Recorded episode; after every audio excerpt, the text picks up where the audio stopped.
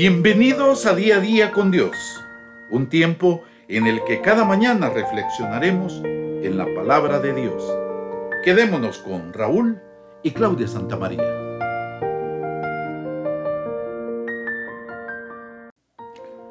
Un necio se enoja enseguida, pero una persona sabia mantiene la calma cuando le insultan.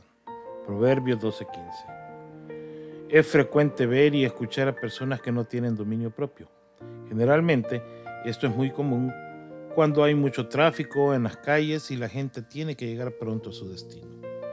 La combinación de la prisa y la imposibilidad de avanzar aumenta la tensión.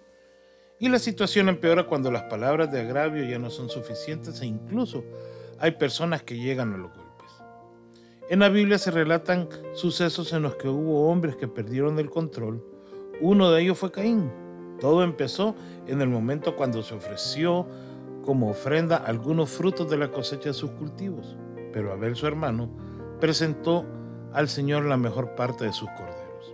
En este instante que el Señor aprobó solo la ofrenda de Abel, Caín se enojó mucho, por lo que Dios notó en su semblante había decaído ante esta situación. El Señor lo cuestionó. ¿Por qué estás tan enojado? le preguntó el Señor a Caín. ¿Por qué te ves tan decaído? Serás aceptado si haces lo correcto, pero si te niegas a hacer lo correcto, entonces ten cuidado. El pecado está a la puerta, al acecho y ansioso por controlarte, pero tú debes dominarlo y ser su amo. Génesis 4, versículos 6 y 7.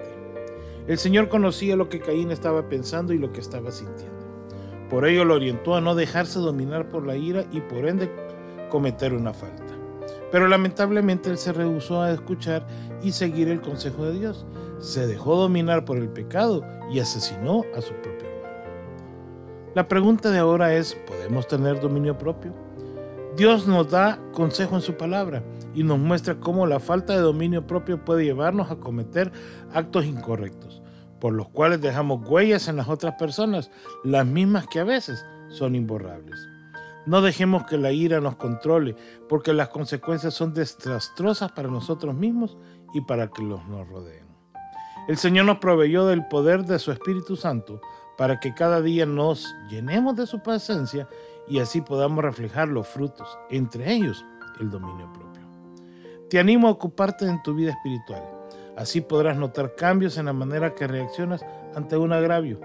Ten por seguro que te sorprenderá cómo adquirirás poco a poco firmeza en tu carácter. Que tengas un hermoso día.